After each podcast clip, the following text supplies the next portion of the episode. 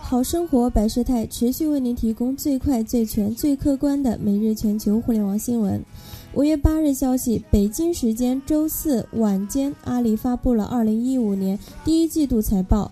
此外，阿里巴巴集团宣布，COO 张勇将接任阿里 CEO，原 CEO 陆兆禧将出任阿里巴巴董事局副主席。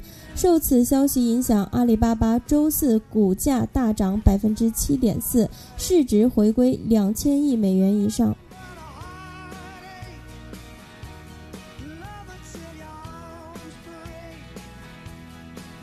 she let you down.